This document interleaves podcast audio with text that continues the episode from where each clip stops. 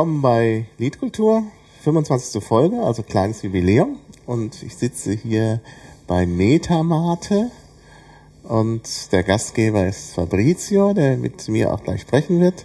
Und es sind noch ein paar andere illustre Gäste da, Uwe und Joel, aber die stellen sich alle nacheinander vor. Wir fangen an mit Fabrizio. Hallo Fabrizio. Ja, hallo. Ja, ich bin der Fabrizio, eigentlich aus Brasilien und ich war schon hier, sage etwas persönlich und etwas, was, warum bin ich hier dann? Ich war in Deutschland von 94 bis 99 tätig bei der Bayersdorf AG, wo ich mit Marketing, internationales Marketing mich beschäftigt habe. Habe ein paar Patente gemacht, zwischen diese Tesa Power Strips und andere Produkte, die ganz gewöhnlich auf den Markt gebracht haben in ganz Europa und mit mehreren Tochtergesellschaften und anderen Unternehmen das gearbeitet habe. Und heute geht es um CC-Lizenz, wo ich dann mit dem Betamat und mit mir eine ganz andere Arbeitsweise gehe, vorstelle, mich vorstelle und darüber werden wir reden. Bin gespannt. Ja, schön. Also da sehen wir auch schon das Thema. Also ich hatte das ja genannt Brause und Bier. Äh, Brauen mit CC-Lizenz als Titel. Brause, weil das doch ein bisschen ungewöhnliches Wort ist im deutschen Sprachraum. Obwohl das ja, bei den, ja, ist bei mir im aktiven Wortschatz. Ja, fast ist inzwischen täglich. im aktiven Wortschatz, genau. genau, seit der Hackerbrause ist das irgendwie ganz äh, ähm, gängig. Ja, und Uwe, was hast du mit Brause und Bier zu tun? Ja, ich mache seit äh, über elf Jahren äh, Premium, das Projekt. Premium Cola war der Zünder, dann gibt's ein Premium Bier und es gibt auch Premium Kaffees. Und das läuft von Anfang an unter einer sehr weitreichenden äh, Transparenzidee und auch einer Mitbestimmungsidee. Wir machen alles im Konsens mit allen Beteiligten. Und im Moment sind das 1560 beteiligte Unternehmen, mit denen wir das im Konsens machen. Das ist also schon eine große Menge an Leuten und einige 10.000 Endkunden. Also wir haben letztes Jahr knapp eine Million Flaschen bewegt. Mhm. Und parallel habe ich sieben anderen Getränken bei der Gründung geholfen, die es alle noch gibt. Und mhm. begleite weitere vier so ein bisschen bei ihren Schritten. Und äh, habe so ein bisschen das Gefühl, oder da, da arbeite ich hin, dass ich mal so der Dienstleister oder Fachmann für faire Getränkewirtschaft werden will. Mhm. Faire Getränkewirtschaft, was ist das? Kannst du da gleich mal was zu sagen? Also bei Getränken ist es häufig so, dass die Endkunden nur das sehen, was wir eben greifen können, also das fertige Produkt. Aber bis es da ankommt bei den Leuten, muss sehr, sehr viel von sehr vielen Beteiligten gemacht werden. Und diese Zusammenhänge werden häufiger dem freien Markt einfach überlassen, weil der das ja schon irgendwie regelt. Das tut er auch, aber er tut es aus meiner Sicht nicht gut. Muss man sich nur mal einen Lkw-Fahrer anschauen, der regelmäßig übernächtigt und völlig risikoüberladen seine Touren machen muss, völlig fremdbestimmt arbeitet und unterbezahlt ist. Das ist so ein Aspekt, mhm. da gibt es ganz viele, wo man aus meiner Sicht eingreifen muss. Ja, ja, klar. Das ist natürlich ein wichtiger Aspekt. Ja, dann Joel. Ja, hallo. Hallo. Ähm, ja, weiß ich nicht, was ich sagen soll. Also meine äh, Verbindungen zu Brause und CC-Lizenzen sind irgendwie, kommen aus zwei Richtungen. Ähm, die eine ist, ähm, ich bin ja sowas wie ein Brause-Fanboy. Also ich trinke ganz gerne koffeinhaltige Erfrischungsgetränke und halte das auch für einen äh, integralen Bestandteil der Softwareentwicklung, weswegen äh, wir dann halt äh, den Begriff Hackerbrause äh, ein bisschen nach vorne gepusht haben. Erfunden haben wir ihn nicht, der war irgendwie schon in der Luft, aber ähm, irgendwann habe ich mit äh, dem jetzt, dem Sebastian Vollenhals, der auch jetzt hier in Berlin wohnt, ähm, einen Blog gestartet und dann haben wir äh, mit der wunderbaren Katrin Ganz zusammen dann auch ein Buch bei O'Reilly geschrieben über Hackerbrause, genau. um die ganze Kultur um ja Koffein und äh, Nerdsein ein bisschen aufzubereiten. Ähm, das ist das eine. Das andere ist, dass ich äh, auch arbeite bei Wikimedia Deutschland äh, in einem sehr interessanten Softwareprojekt und dort auch dann täglich eigentlich mit CC-lizenzierten Sachen zu tun habe, mit Streitfällen um was darf wie offen sein und so. Ähm, das Ganze jetzt zusammenzubringen, ist äh, ja ist einfach so zwei zwei Herzen, die in meiner Brust schlagen, dann halt auch mal in einem Podcast zu vertreten. Genau, ja, das ist doch sehr schön. Wobei ich gleich an dich sozusagen die erste Frage stellen möchte. Ähm, wieso eigentlich CC-Lizenz bei äh, äh, Brause oder Getränken? Eigentlich sind doch CC-Lizenzen was für ja, Inhalte, irgendwie so Texte, Bilder, Medien, da denkt man doch zunächst mal dran. Und bei, bei Getränken, ja, hm, wieso da CC-Lizenz?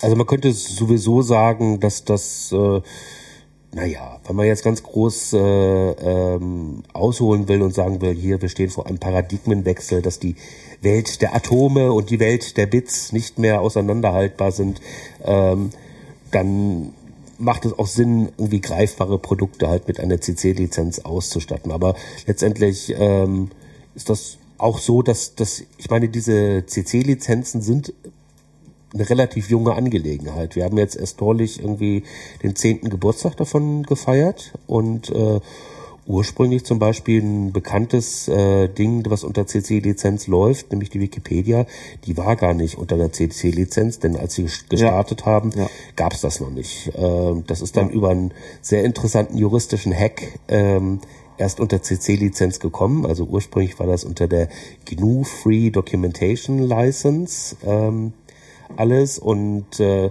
als es dann halt diese Lizenzen für Creative Commons Güter gab, äh, ja, da wollte man gerne die Wikipedia dann auch dahin migrieren. Problem mhm. war halt, es war schon unter einer Lizenz und das einfach irgendwie umzustellen, war rechtlich so nicht möglich. Äh, mhm. Da ist man dann halt an die GNU ähm, Organisation rangetreten und hat gesagt, können wir da nicht was, ich meine, wir sind auch nicht irgendwer, wir sind die Wikipedia und da wurde tatsächlich dann ein, eine Wikipedia-Klausel in der GNU Free Documentation License eingeführt, dass für bestimmte Projekte, die bestimmte Voraussetzungen erfüllen, innerhalb eines bestimmten Zeitrahmens ein Lizenzwechsel möglich ist.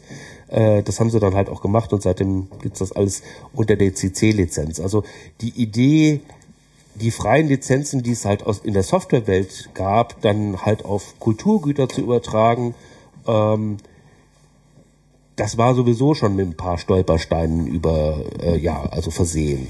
Ähm, da jetzt dann den nächsten Schritt zu machen und zu sagen, ähm, wir müssen das jetzt auch für physikalische Objekte öffnen, finde ich einfach nur folgerichtig. Und es gibt halt ja Initiativen für Open Hardware. Warum soll es nicht auch sowas für Open Browser geben? Mhm. Ja. Ja, Uwe, du hast ja, wenn du, also wenn, wenn du vor zehn Jahren angefangen hast, dann war ja auch, äh, gab es ja CC-Lizenz auch nicht. Äh, habt ihr da gar nicht nachgedacht über Lizenz oder wie seid ihr, wie, wie, wie habt ihr euch da verhalten? Also angefangen hat das Projekt bei uns vor 13 Jahren mit einem Protest gegen eine heimliche Rezeptänderung, mhm. was wir auch nur gesehen haben, weil einfach der Geschmack anders war und das Koffein nicht mehr so wirkte. Das heißt, da war schon die Transparenz gar nicht mehr so gegeben. Und dann nach zwei Jahren Protest haben wir dann durch Zufall einen Produzenten in die Finger gekriegt, der das Rezept noch hatte. Mhm. Haben es einfach gekapert, tatsächlich ohne nachzudenken und mussten dann drei Jahre später eine Zutat ändern, um aus der Schusslinie zu kommen. Bis Was heute. War denn die, wo war denn diese Rezeptänderung? Äh, bei Afrikola. Ach so. Ja, mhm. schon lange her. Also das war der ja, Zünder. Ja, ich erinnere mich. Afrikola hatte mal, genau. Der schmeckte dann anders. Mhm, ja. Genau.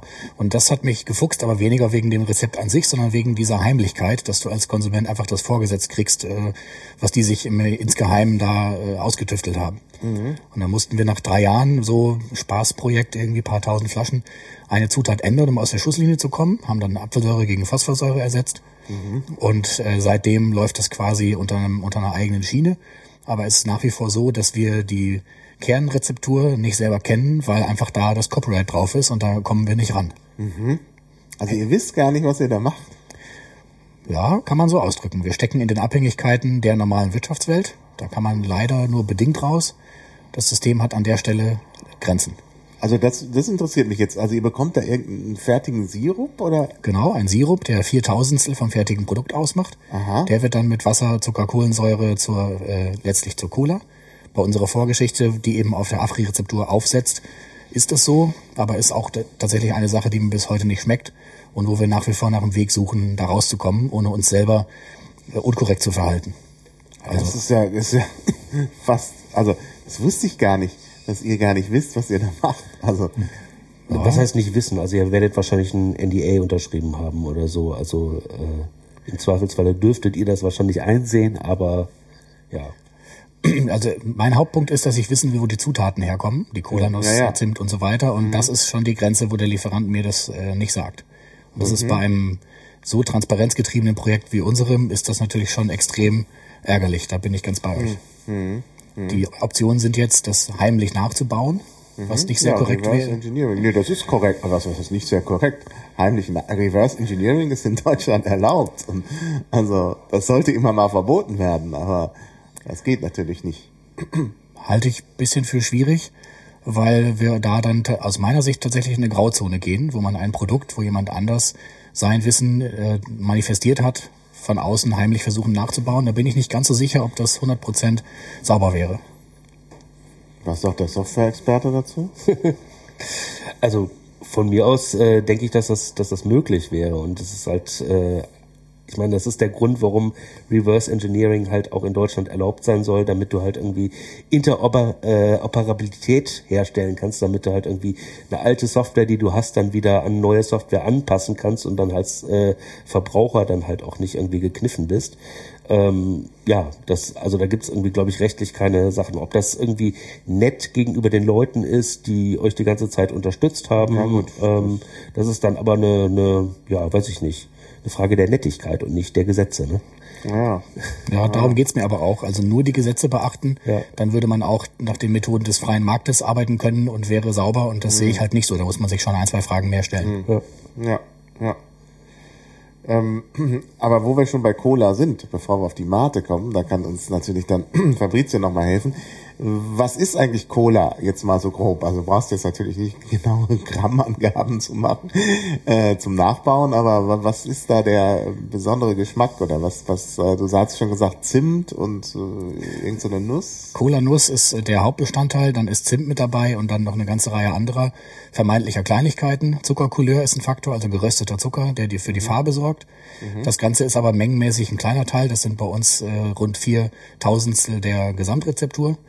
Äh, Zucker ist ein wichtiger Geschmacksträger, Kohlensäure wirkt sich aus, das verwendete Wasser wirkt sich aus. Das ist sozusagen eine Gesamtkomposition, wenn man so will.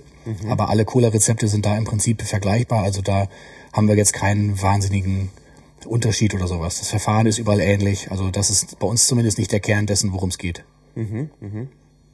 Immer, es geht hier um, um Produkte und so. Da kann man jetzt mal auch mal hemmungslos äh, kommerziell sein. Ich mag die Premium Cola, das ist einfach die die Cola, die mir persönlich als als äh, Hackerbrause-Experte am besten schmeckt.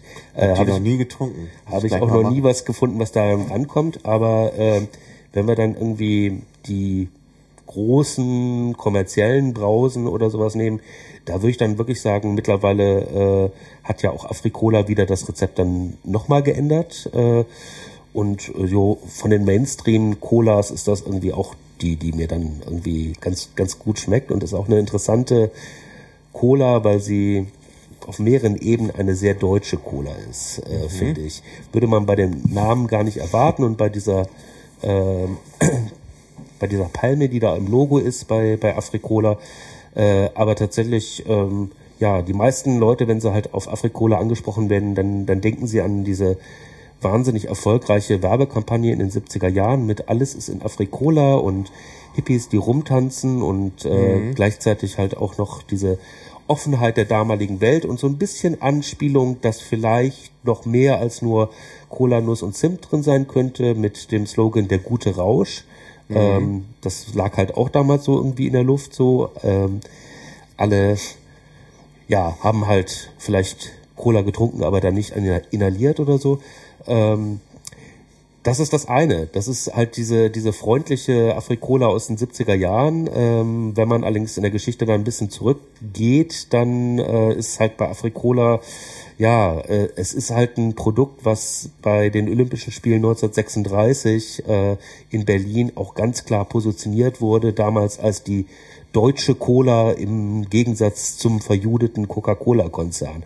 Also da hat äh, ein Produkt halt auch über die Jahre wirklich eine Wandlung mitgemacht und hat eigentlich sozusagen ja die ganze Wandlung der Bundesrepublik Deutschland auch äh, mit äh, sich äh, ja direkt entnazifiziert nach dem Krieg und äh, dann halt gleich in die Hippie-Studentenbewegung äh, rübergegangen. Das ist wirklich, und das hieß damals schon Afrikola? Das hieß damals schon Afrikola und äh, wenn ich das richtig im, im Kopf habe, ist halt diese Palme, die im Logo von Afrikola ist, halt auch wirklich dann nach Deutsch, Süd, äh, nach diesem, nach diesem Logo halt gemacht. Also da haben wir dann noch die Kolonialgeschichte irgendwie da drin.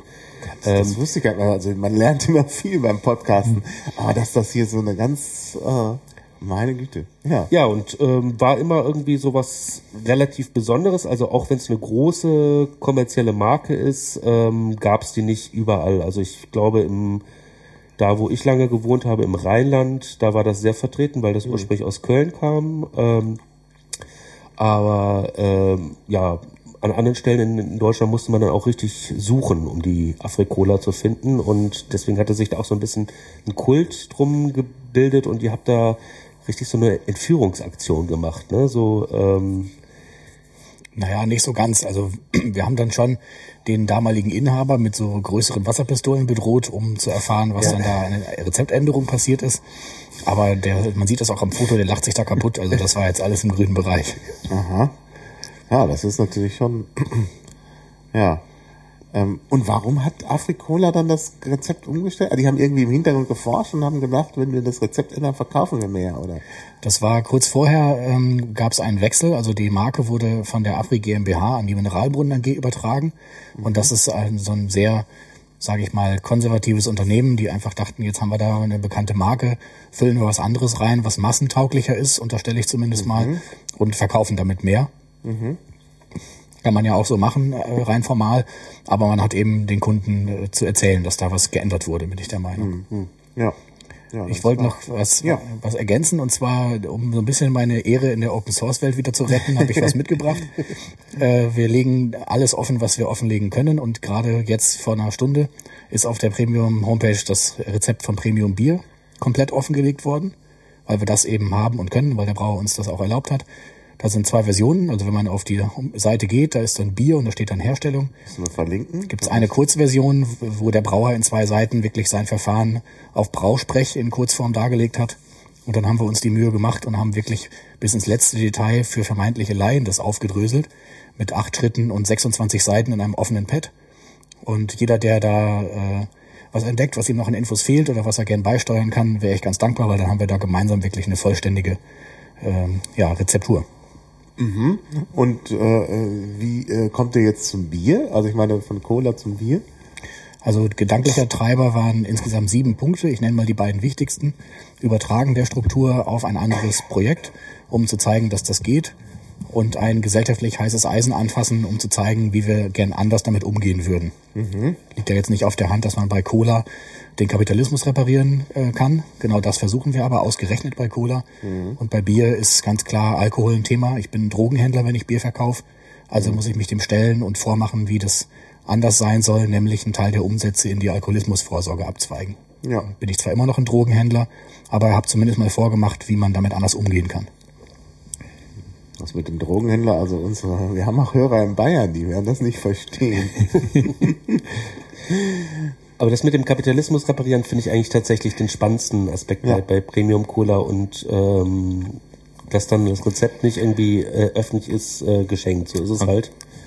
Aber ja, Ja, und wenn du sagst über den Kapitalismus, dann würde ich gerne eingreifen wegen der Rezeptur, wenn man zurückkommt. Es wäre doch schön, wenn Premium doch in Richtung eine eigene Rezeptur hat. Nicht über Rückengineering, sondern wilde Produkte, keine Monokultur, dass man selbst nicht ein das Gleiche zu machen, sondern wirklich ein ganz anderes Produkt aus. Premium Bio, Premium Wild oder ein ganz anderer Vorstellung, wo man wirklich transparent bis zum Baum zurückkommen könnte. Wie das unsere Kunden finden, die seit elf Jahren diesen Geschmack kennen, das wäre dann die zweite Ihr, Frage. könnt ja, ihr könnt ja noch ein zweites Produkt machen. genau. Das ist leicht gesagt, Was ich, Premium Bio oder Premium, was man halt so. leicht gesagt, aber Ja, ja. viel schwieriger getan. Ja, ja, klar. Natürlich. Das ist schon. Ich finde die Gedanken gut, Fabrizio, gar keine Frage. Wir haben dazu ja auch schon gesprochen. Aber das wirklich zu tun und das auch in lauffähig dann hinzukriegen, stabil, verfügbar, in ausreichender Menge, dass sich die Produktion trägt, das ist schon keine leichte Aufgabe. In Berlin ist es so, dass von 140 Getränkegründungen drei überleben. Ja. Naja. Naja, aber es ist gerade die Zeit so. Also ich habe früher, also bis eigentlich so zu dieser Geschichte mit der Hackerbrause und so, habe ich nie was gehört von Getränke selber machen. Und jetzt irgendwie alle in meinem Umfeld beschäftigen sich mit Getränke selber machen oder trinken irgendwas Besonderes. Also das ist jetzt, glaube ich, so eine, so eine Welle. Also ich meine, wir haben ja, Jon und ich haben ja einen Podcast gemacht über Do-it-yourself-Economy. Äh, möglicherweise ist das noch ein viel größerer äh, äh, Punkt als nur Getränke. Aber bei Getränken ist es irgendwie so äh, ja offensichtlich irgendwie. Ja, ich, ich muss auch sagen, ich bin ein bisschen überrascht, also auch diese, diese komische äh, Mate-Limonade da aus der bayerischen Provinz, die dann, also mittlerweile kannst du die halt an jeder U-Bahn-Station in Berlin im Automaten kaufen. Das äh, finde ich halt äh, verstörend fast schon, Ja. wie sehr sich die Clubmate halt irgendwie äh, reingebrannt hat. Ja. Ähm, und es ist noch nicht mal die, die leckerste Nee, ist Mate-Limonade. richtig die lecker. Also jetzt trinke ich ja gerade hier, also wir wollen ja keine Schleichwerbung machen, aber jetzt haben wir schon über, jetzt müssen wir einfach, um das auszugleichen, weil wir jetzt schon die, die fränkische Mate, also das ist ja eigentlich keine Mate, sondern eine Mate Brause. Also ich habe hier eine, äh, also die schmeckt mir sehr gut. Also muss ich echt sagen. Biozisch ist die. Ähm, also das ist schon mal nochmal ganz andere Nummer. Die schmeckt mir sogar besser als die äh, äh, Flower Power, äh, Flora Power. Flora Power, äh, genau, Ja. Flora Power aus Hamburg. Ja, wenn du mal was Besonderes erleben willst, und da war, glaube ich, dann der Uwe auch äh, Was besonders konnte man auch sagen, richtiges Mate. Ja, ja, ja. Die sollten wir dann auf jeden Fall gleich nochmal trinken. Ähm, ähm, Wir haben das hier alles für die Hörer. Hier steht alles Mögliche auf dem Tisch. Da steht so ein traditionelles Mate-Gefäß. Da steht äh, eine Flasche Premium Cola, eine Flasche Rio Mate. Rio Rio Mate. Mate, Strong, ja, kenne ich auch nicht. Und eben dieses Biozisch. Also ich probiere mich noch durch heute. Ja.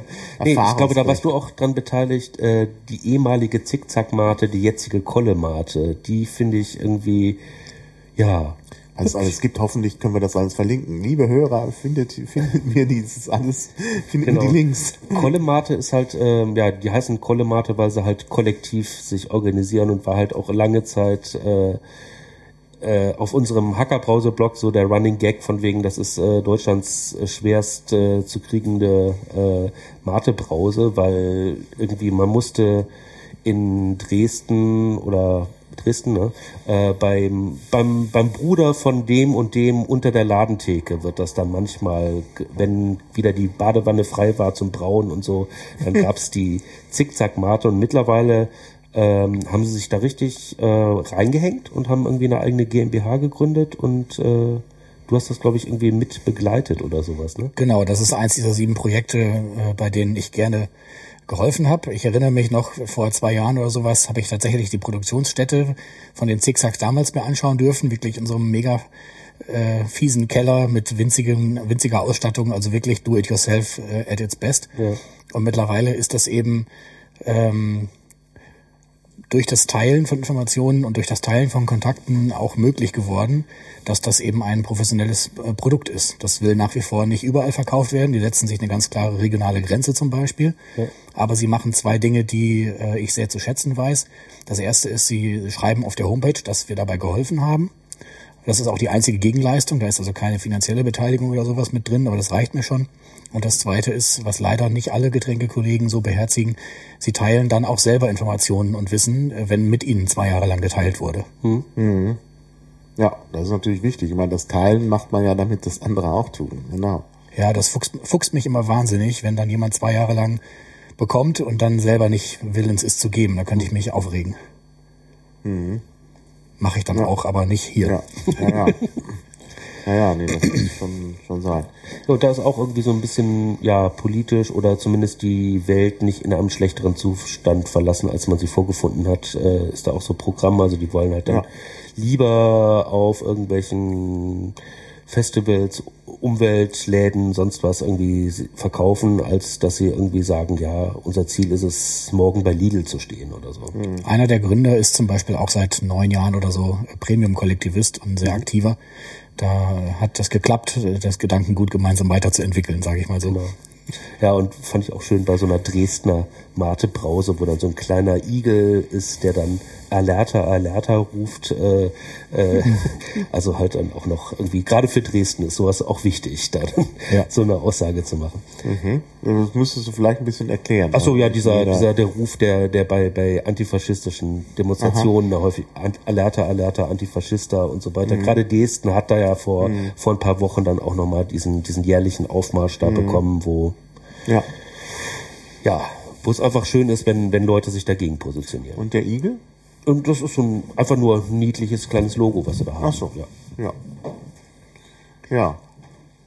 Eigentlich wollte ich jetzt sagen, dass wir den Fabrizio noch so selten gehört haben, Ja, aber jetzt der, rennt er raus. der holt jetzt wahrscheinlich irgendwelche Getränke, damit man eben auch äh, den nötigen Koffeingehalt.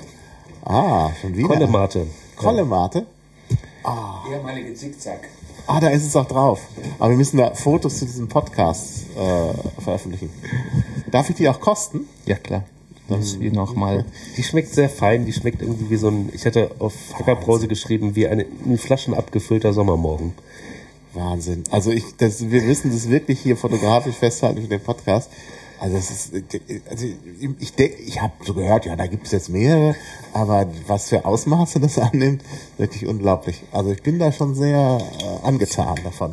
Ja, jetzt aber vielleicht mal ein bisschen was äh, zur Geschichte der Mate. Vielleicht Fabrizio, wenn du mal was dazu sagen kannst, Bedeutung von Mate-Tee erstmal und äh, das kommt ja nun aus deiner Heimat Ja, irgendwie. kommt aus Heimat und genau aus meiner Kultur da. Und da gibt es eine schöne Geschichte, dass wo die Mathe gebraucht wird.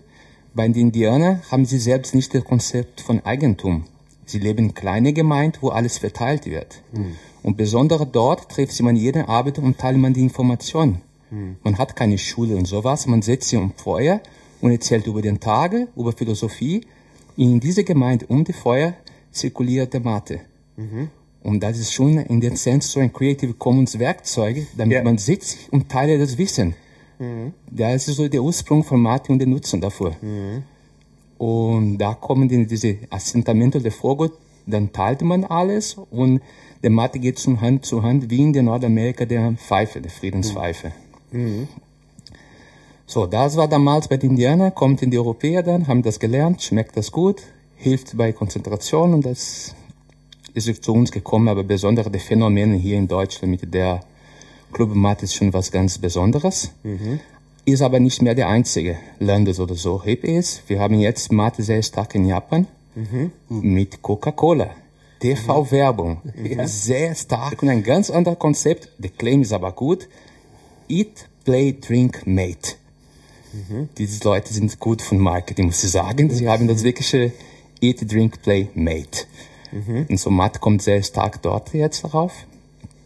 Aber in Deutschen ist wirklich ein Phänomen hier, die Vielfalt von Martin, was wir hier bekannt, besondere Berlin. Ja, und dann müssen wir nochmal, also jetzt sind wir ja, du bist ja dann auf die Brause gekommen. Äh, Das gibt's aber in, in äh, Südamerika nicht, ne? Mate. Brause. Gibt's nur frisch und ist fast wie ein Tabu. Ich bewundere, warum gibt es nicht? Gab es ein oder zwei Versuche, aber es nie stattgefunden, so dass durchgekommen wäre. Muss auch sagen, dass da in Brasilien mindestens nach der Diktatur ist Coca-Cola in die American Dream sehr stark rein.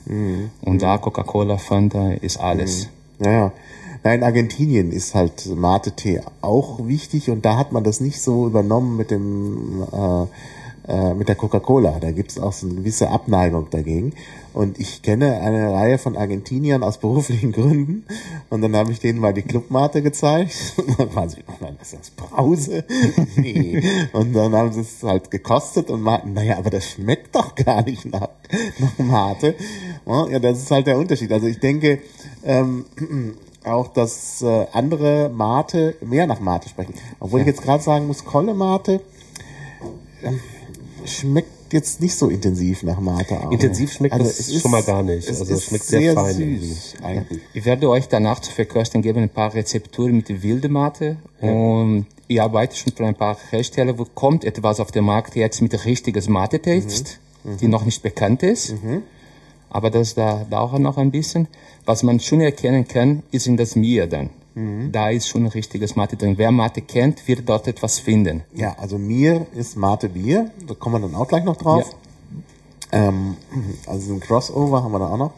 Äh, aber bleiben wir erstmal nochmal bei der Mate. Also wir haben jetzt äh, ähm, Tee und plötzlich wird daraus äh, äh, Brause. Da kannst du, glaube ich, was dazu sagen. Ne? Also zumindest in eurem Buch war die Rede davon, wie das alles angefangen hat und dann auch nach Berlin gekommen ist. Ja, das, äh, das ist alles eine sehr verzwickt zu recherchierende Geschichte. Ich hoffe, wir haben das jetzt irgendwie dann in dem Buch äh, endlich dann mal irgendwie hingekriegt. Aber ähm, ja, also irgendjemand hat irgendwann mal beschlossen, dass es eine gute Idee ist, äh, eine Mate Brause herzustellen. Das muss irgendwann Anfang des 20. Jahrhunderts gewesen sein.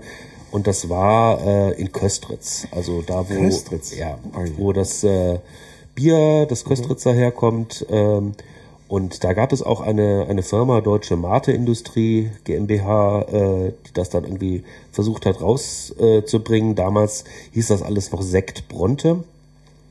Wann war das nochmal? Das war so Anfang des 20. Jahrhunderts. Ähm, und ein äh, fränkischer Brauer hat das wohl auf einer Getränkemesse gesehen, dieses Produkt, was dann da in Ostdeutschland entstanden ist, hat sich das dann gekauft äh, als Marke und als Rezept und äh, so ist es dann nach Franken gekommen und äh, über verschiedene Familienzusammenführungen, Käufe, sonst was, äh, landete es dann am Schluss bei der Firma Loscher, die heute halt die Clubmate herstellt ähm, und die halt auch dann ja den Namen Clubmate anstatt Sektbronte äh, dann da eingeführt hat. Und das war damals zu so einer Zeit, ja, 90er Jahre, wo sie dann beschlossen haben, sie müssen mal ein bisschen expandieren. Das war, äh, ja, da war, was weiß ich, Techno äh, irgendwie angesagt und äh, durchfeiern und äh, die Österreicher hatten ihr Red Bull und ähm, da hat äh, dann die Clubmate sicherlich so irgendwie in so ein Vakuum reingestoßen. Das war das eine. Das andere war, dass es äh, in Berlin damals eine sehr interessante Szene gab, ähm, die ja zum Teil befeuert wurde durch äh, durch die Hausbesetzerszene oder sowas. Also wir müssen uns vorstellen, damals äh, gab es halt ein, also es gab zwei deutsche Staaten, der eine ist pleite gegangen und äh, dann gab es halt irgendwie relativ viele leerstehende Wohnungen, wo man dann irgendwie äh, Schloss geknackt hat, Schutt weggeräumt, äh, Soundsystem aufgestellt, fertig war der Techno-Club. Ähm, das ging auch eine Zeit lang einigermaßen geduldet so weiter, bis sich dann halt irgendwie der Rechtsstaat durchgesetzt hat. Ähm, und dann ganz, ganz später dann halt die Mieten auch viel, viel teurer wurden, sodass das alles nicht mehr ähm, akzeptabel war. Aber äh, ja, zu der Zeit ähm, gab es halt relativ so kleine Clubs, die halt irgendwie noch nicht legal oder sonst was irgendwie vor sich hingewerkelt haben.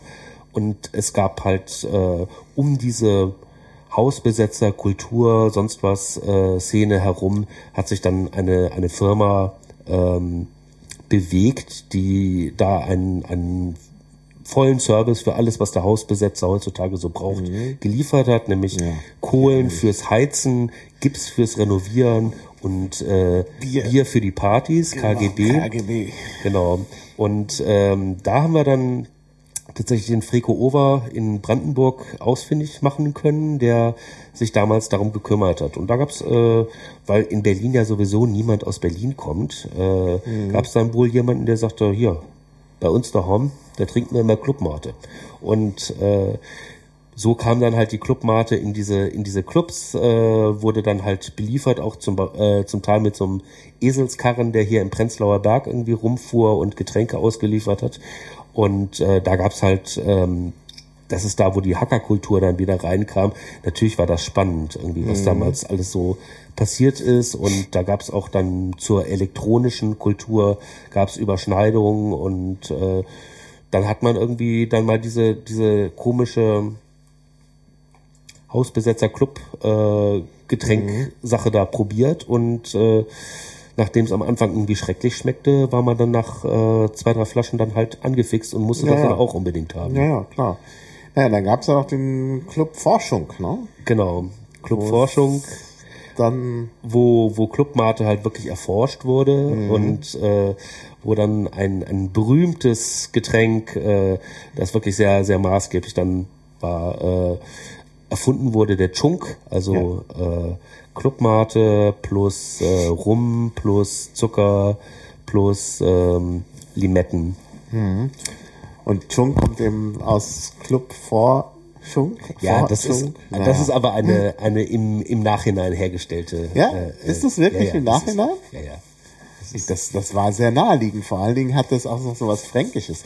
Weil die Ich würde ja sagen- einen Zungenspitzen R sprechen. Und deshalb kommt das T da rein. Weil nämlich R Also du kannst R nur hintereinander sprechen, wenn du ein, ein Rachen-R sprichst. Wenn du ein Zungenspitzen-R sprichst, muss dann noch ein Verschlusslaut dazwischen kommen. Ne? Wie in Hendrik, Henrik. Ne? Ähm, und äh, äh, das ist eben hier auch so. Bei For, Fort, ich kann leider das Zungenspitzen-R nicht so gut. Also Forschung, Forschung, ne? Forsch, also es geht halt nicht. Ne? Also Verstehe. Ja, ich würde ja sagen, wir könnten einfach äh, diese Frage klären, indem wir den Artikel zu Chunk in der Wikipedia aufrufen, aber das ist leider nicht so Ja. einfach. ja, Denn äh, tatsächlich, ähm, ja, also das war auch etwas, wo, wann war das? Vor, vor drei Jahren oder so, wo, Ja. wo man sich dann online auch ein bisschen sehr stark gekabbelt hat Ja. zwischen der Wikipedia-Gemeinde und der Hacker-Gemeinde als mehr äh, als drei Jahre, glaube ich. Aber ja, gut, aber so, um, ja. Und ähm, abgesehen davon, dass dann halt irgendwie von einigen übereifrigen Admins halt wirklich mehr gelöscht wurde, als gedacht war, als es dann wirklich vorbei war, war, als der Artikel zu Chunk in der deutschsprachigen Wikipedia gelöscht wurde, das, das geht gar nicht. Das ist ein Angriff auf unsere kulturellen Werte. Genau, da habe ich mich auch wirklich persönlich angegriffen gefühlt. Also das ist so ein Punkt. Ich meine, den Artikel hatte ich ja auch da reingesetzt in die Wikipedia. Und, und also das war wirklich ein persönlicher Angriff. Das war auch so ein bisschen der Bruch bei mir mit der Wikipedia. Ja, da sieht man, wie, wie schlimme Folgen das haben kann. Ja, wir Ja. haben dann überlegt, äh, weil das ja alles irgendwie nicht mit, mit äh, Quellen und so belegt worden ist mit dem Chunk, ja, dann müssen wir dann wahrscheinlich einfach mal ein Buch schreiben und Mhm. können das dann als äh, Quellen und Fußnoten in der Wikipedia einbringen. Also äh, ich arbeite da schon dran, dass es irgendwann wieder diesen Chunk-Artikel in der deutschsprachigen Wikipedia geben wird. Na, das hoffe ich sehr. Also würde mich dann wirklich freuen. Jetzt inzwischen weiß ich auch, wie die Kolle-Mate schmeckt. An was die mich erinnert? Die erinnert an Prosecco. Nur Mhm. in alkoholfrei. Ja, irgendwie hat die so ein, weil das auch so ein ganz äh, äh, so ein perliger Geschmack ist. Also Es ist so eine? Sommermate. Ja, Passt aber auch jetzt zum Sonnenschein, der sich Ja, irgendwie... ja, es wird doch, wird doch Frühling hier. Ich höre wieder ein Telefon, nein. Ähm, ja, also das ist so ein bisschen in Kurzform die Geschichte der Mate. Mm, äh, ja, jetzt äh, vielleicht kannst du noch mal was sagen über diese äh, Ja. äh, Mate in diesem Gefäß. Ich werde dir etwas auch jetzt anbieten Ja, zu trinken und da dafür werde ich zwei Regeln sagen. Die Aha. erste musst du folgen, folgen, die zweite nicht. Das sind frische Mate, wo hier ungefähr 80 Gramm Mate drin sind. Das reicht für 8 Liter mindestens. Und das, damit man weiter trinkt, darf man nicht auf die Bombilla anfassen. Das ist keine Cocktail. Muss so hier bleiben. Das heißt, halt man unten und trinke man gemeinsam. Dann gebe ich das. Und die zweite Regel sollte man zu Ende trinken. Aber wenn das dir nicht passt, sagen wir gar nichts. Also muss man schlurpen am Ende, damit ihr den nächsten frische Macht bekommt. Ah, Sagt die böse Zunge, damit man nicht reinspuckt am End.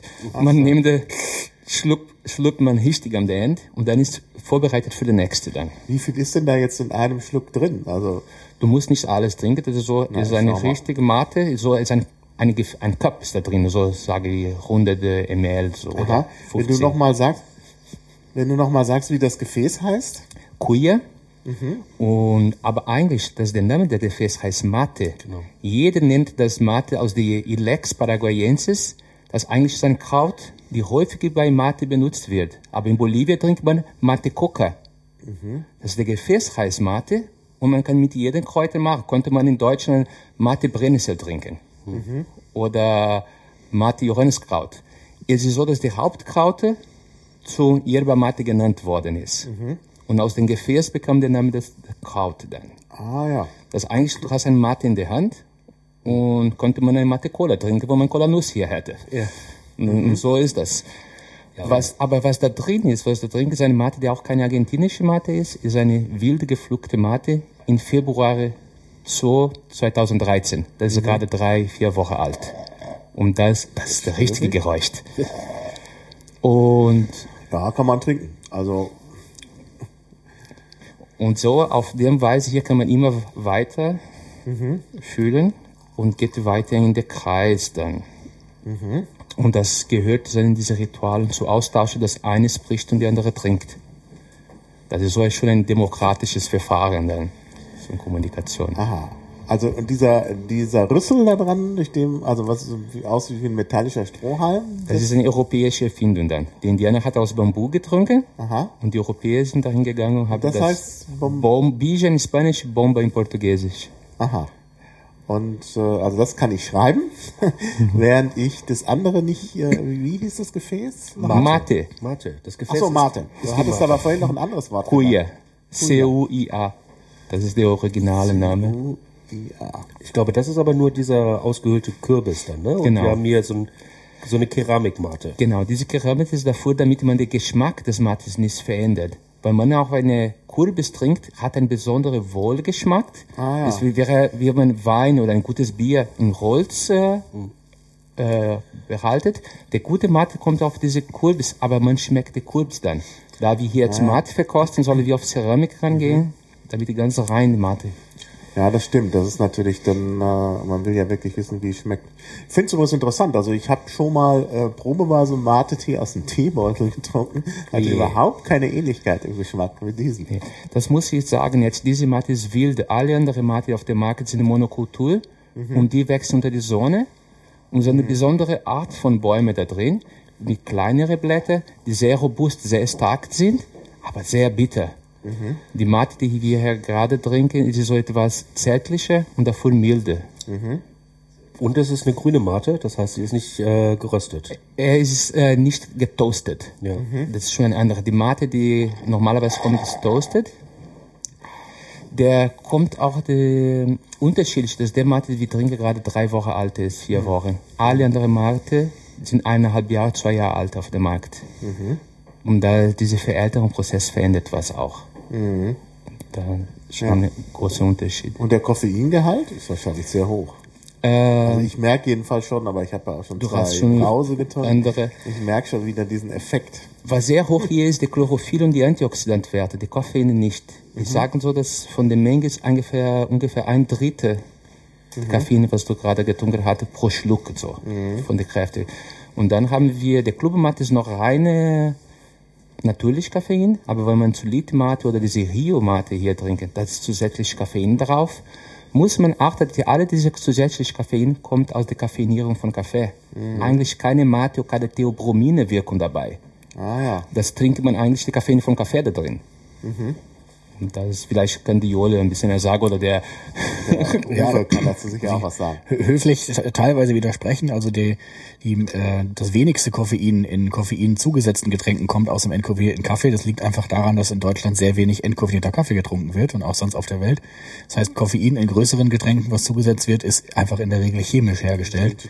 Das hat mit Natur nichts zu tun. Ist zwar das gleiche Endprodukt, aber ich weiß es deswegen sehr genau, weil wir sehr lange gebraucht haben, um überhaupt einen Lieferanten zu finden, der bereit war, uns mit äh, Kaffee aus äh, Koffein aus entkommenen Kaffee zu versorgen. Das ist also gar nicht so leicht. Und wenn man jetzt größer wäre, dann kommt man da einfach nicht ran. Das ist auch etwas, was wir in unserem Buch falsch dargestellt haben und was wir in der nächsten Auflage äh, korrigieren werden. Da hast du uns, glaube ich, Genau. damals darauf äh, hingewiesen, dass das gar nicht so ist, dass aus entkoffinierten Kaffee das meiste Koffein in Getränken herkommt. aus dem Buch habe ich gelernt. Und jetzt kommt das. Aber gibt es auch etwas, es äh, bleibt gleich. Auf der Koffeine künstlich ist auch keine Theobromin drin. Ist das richtig? Was in der Mate natürlich ist, ist die gleiche Substanz, wo, das man im Kakao findet. Diese Ah, ja. glücklich machende. Ja, ja. Und da findet man am höchsten in der Natur den Kakao, am zweitesten in Mate. Mhm. Und gar nicht oder kaum im Kaffee. Und Ah, ich vermute, denn die künstliche Koffeine hat das dann auch nicht die Theobromin drin. Mhm. Und das kriegt man nur bei Mate dann. Oder Kakao. Ja, Theopremin ist halt genau das, was uns irgendwie glücklich macht bei der Schokolade. Genau, sehr bei der stark. Schokolade, ja. Also ich meine, der Name ist halt schon Programm, Götterspeise, Theopromin. Und ähm, Wird auch aber ein bisschen als Aphrodisiake gesehen. Ne? Ja gut. Immer, wenn man man selbst. glücklich ist, dann äh, klappt das wahrscheinlich auch mit dem Sex besser, das ist klar. ähm, ja, das muss ich hier gleich mal aufschreiben. Also äh, Theobromin. genau. In Schokolade und in Mate gibt's das halt äh, Genau. sehr stark drin. Ja, ja. Ja, bei Schokolade kennt man den Effekt ja auch sehr gut. Ansonsten bei Getränken glaube ich weniger. Genau, und das, darauf spielt die Coca-Cola in Japan, dass sie gerade auf diese glückliche Mate und Mate Ja, ja, Anspielung machen dann. Ne? Da sind wir eigentlich gleich wieder beim Lieblingsthema. Was der Fabrizio nämlich auch macht, ist, äh, sich nochmal zu verdeutlichen, dass manche Produkte uns glücklich machen, aber dass die Wirtschaft uns und den ganzen Planeten sehr unglücklich machen kann. Ja. Und es bringt nicht viel, bin ich der Meinung, wenn ein Produkt die Rezeptur Open Source offenlegt und dann ganz normal im Kapitalismus mitspielt. Äh, Das ist irgendwie nicht der richtige Weg, sondern da müssen Kalkulationen, Herkunft von Zutaten, Behandlung der Ja. Lieferanten, Arbeitsweise muss mit offengelegt werden. Und da gibt es nur sehr wenige, die das tun, weil das auch nicht ganz ungefährlich ist. Aber das macht der Fabrizio auch und hat sich sogar ein Siegel dazu ausgedacht. Ah. Ja? Ja, das ist äh, bei die Probleme bei der Mate. Wir ernten wilde Mate und ich wollte Fairtrade haben. Ne? Dann fragen wir, was für ein Dünger benutzt du? Und sage, keine Dünger, es ist wild. Was für Pestizide? Keine Pestizide, es ist wild. Woher kommt das Wasser? Aus dem Regen. ich krieg keine Wasser. Was machst du mit den Resten dem Wasser? Keine Wasser. Mit der Weltkooperative arbeitet ihr? Ja, keine. Wir sind eigene. Wir machen das selbst. Kleine und alles über Google Earth kann man verfolgen, wo, wo sind die Bäume und kann man sehen, die ganze Preistafel ist alles transparent. Ja, dann können wir nichts machen, weil ihr nicht in eine Kooper- Kooperative eingegliedert seid. Bio. Können auch nicht. Bio gibt es keine Verordnung für wilde Produkte in Brasilien. Dann kann ich auch nicht. Daher haben wir auf den Mia-Flasche dann Fair Trust geschrieben. Aha. Die mittlerweile jetzt bei Leadmate auf ihre Crowdfunding geschrieben ist, der Fair Trust Konzept. Fernopol in Berlin hat auch jetzt ein Crowdfunding abgeschlossen, wo sie auch bewerben Fair Trust Zertifizierung. Ich weiß es nicht, möchte nicht aus dem Fenster lehnen, aber wir waren der Erste, die Fair Trust auf eine Flasche geschrieben haben und geschrieben Transparency Guarantee. Alle Informationen sind ins Netz zu sehen. Und da kommt dann, ich glaube, was, was, was Ja, ergänzen. Uwe. Ich habe doch nur aufgezeigt, ich wollte euch gar nicht unterbrechen. Nee, aber das war jetzt gerade der richtige Punkt vielleicht. ähm, ich glaube, dass äh, Fabrizio sich da an Premium äh, schon etwas orientiert hat, sagt er zumindest. Ähm, aber ich äh, glaube nicht, dass 100% aller Informationen transparent gemacht werden können.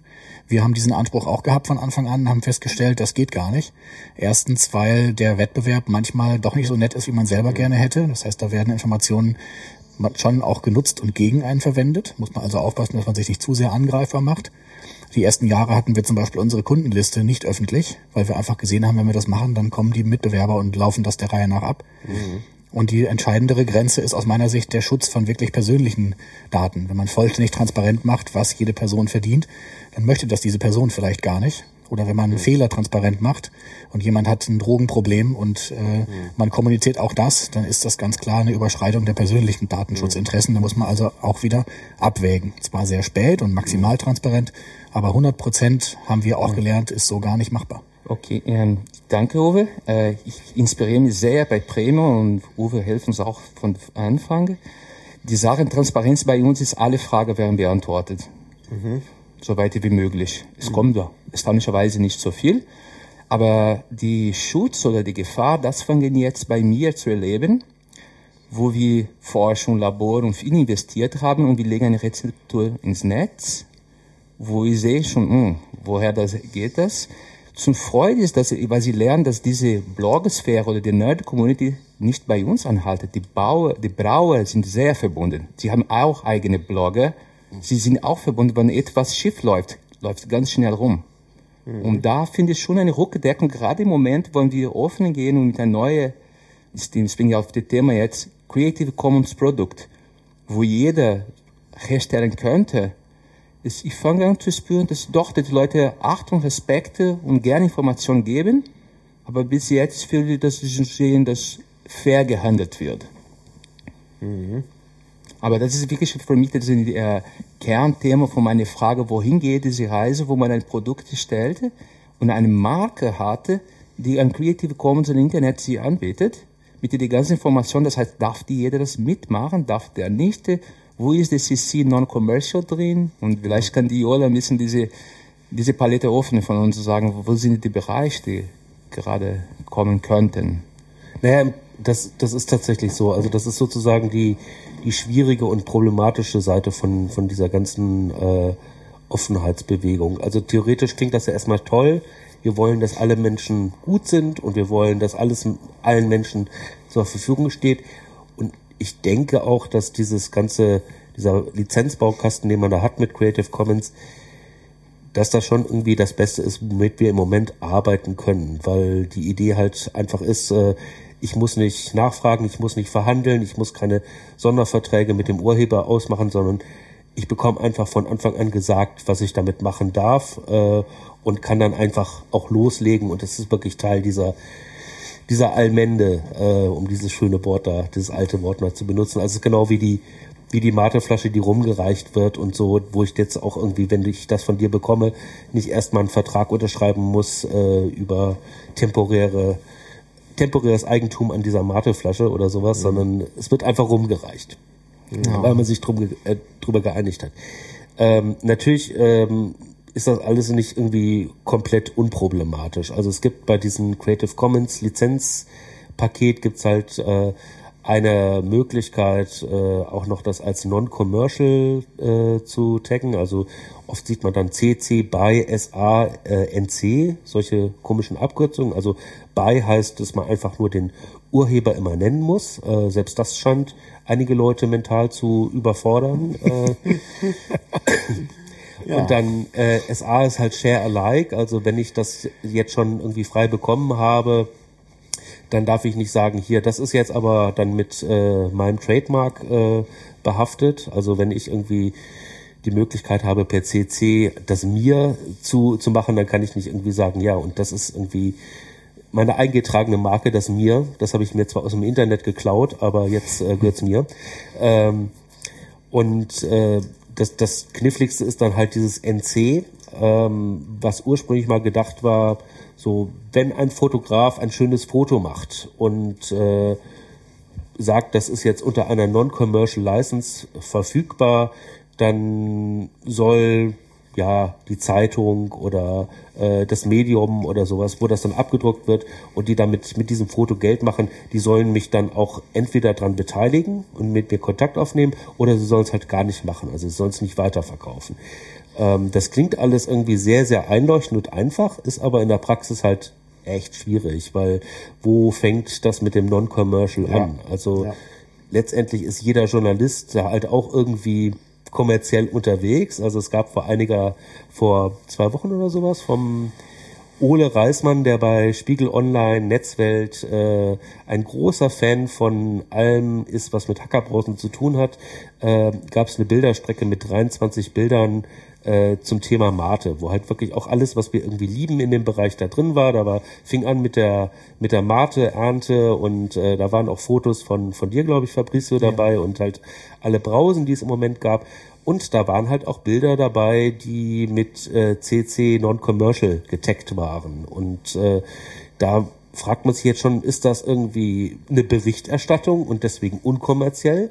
Oder ist es eingebunden in Spiegel Online mit diesen schrecklichen äh, Ads da an den Seiten und ist es damit dann Teil eines kommerziellen Produkts. Ähm, es ist einfach mhm. echt zu knifflig und ähm, zum Teil ja verhindert es auch einfach irgendwie aktiv das, das, das Teilen von, von dem gemeinsamen Schatz, den wir haben. Mhm. Vor ja. ein paar Tagen hat die, die Bundesregierung ein, ein Datenportal geöffnet, wo sie halt alle Daten, die bei der Regierung so anfallen, statistische Daten etc., äh, ins Netz stellen wollen. Und leider, leider, leider haben sie nicht auf die ähm, Open Data Community gehört oder halt das Schreien dort ähm, sehr effektiv ignoriert und haben halt auch eine Non-Commercial Lizenz für diese Daten äh, da dabei, äh, was ich halt für extrem problematisch mhm. halte. Für mhm. fertige Werke ist das irgendwie noch argumentierbar, so ich möchte nicht, dass mein schönes Foto dann jetzt verkauft wird. Für Daten, die halt irgendwie, ja, eigentlich an sich einfach nur umgemangelt werden und dann in ganz verschiedene Arten von, von Aufbereitungen fließen, ist äh, so eine Non-Commercial License eigentlich Gift, weil du nie mhm. wirklich weißt, wo diese Kette der Verwertung dann irgendwie zu Ende ja. ist und ob dazwischen vielleicht irgendjemand ist, der auch noch damit Geld verdient, auch wenn mhm am Schluss dann doch noch was Gutes für die Welt dabei rauskommt. Also das ist alles sehr, sehr problematisch. Und, und das letzte Beispiel, wo ich gesehen habe, dass CC-Lizenzen, so sehr ich sie liebe, manchmal äh, einfach auch irgendwie Probleme mit sich rumtragen. Ähm, das ist eine, eine ganz schreckliche Internetseite, die jetzt, glaube ich, auch irgendwie zu Recht einen auf den Deckel bekommen hat und abgeschaltet wurde. Das war cut.net, also äh, so so ein Hetzportal von katholischen Extremisten, wo ähm, vor paar- Kreuz? äh, Kreuznet, genau, Entschuldigung, Kreuznet, Entschuldigung. Ähm, ich wollte jetzt, ja. Kreuznet, genau, äh, wo dann ähm, zum, zum Tod von diesem Komiker Dirk Bach dann Ja, ja. stand, jetzt brennt er in der Homo-Hölle und die Bilder, die daneben waren, waren halt alle CC lizenziert. Das war alles von, von Commons, Wikimedia äh, runtergezogen und darunter stand dann der Urheber dieses Bildes. Also du hattest diesen Hassartikel, der wirklich schlimm war und daneben stand ein Foto korrekt lizenziert, korrekt äh, Ja. mit der Attribution von deinem Namen und du warst in direkter Zusammenhang mit, mit wirklich etwas ganz, ganz Widerlichen äh, und du konntest nichts dagegen tun, denn die Lizenz war korrekt angewendet. Ähm, Also Uwe möchte was sagen, aber du möchtest, ich wollte noch eben ergänzen, kannst du noch sagen? Achso, er hatte, ah, govdata.de hat der Chat schon gefunden. Alles Ja. klar, danke. Uwe. Ja, ich habe ja nur aufgezeigt hier. Ich, Ja. ich wollte nur ergänzen. Also ich teile die Sorgen, dass Teilen von Daten, Informationen auch riskant sein kann. Wobei Wissen heißt noch lange nicht können. Da wird dem Wissen auch was anzufangen, das auch anwenden zu können. Aber wenn ich so an unsere Geschichte zurückdenke, über elf Jahre, wir hatten zwei Leute, die dieses System von innen heraus versucht haben zu missbrauchen. Das ist wirklich eine extrem geringe Idiotenquote. Und wenn ich so ab und zu mal mit Händlern von uns Stress habe, weil sie dann doch in Gebieten von anderen wildern und dies gegenseitige Respektieren nicht beachten, das ist schon immer nervig. Aber insgesamt betrachtet ist das so viel komfortabler, um das mal mit Holgis Worten zu sagen, allein schon aus Komfortgründen sollte man dieses Teilen weitermachen und voranbringen, weil das furchtbar nervig und anstrengend ist, dauernd sich zu streiten und zu, äh, zu diskutieren und was auszufechten. Verträge mit Konventionalstrafen. Verträge. Ja. Also wir haben noch nie einen Rechtsstreit gehabt und ich bin da extrem froh drüber. Und ich glaube, insgesamt betrachtet ist dieser Ansatz menschlich einfach viel lohnender. Ja. Und vielleicht noch nicht nur aus Risiko zu sehen, aber riesige Vorteile für die Skalierbarkeit, für das Geschäft als Businessmodell.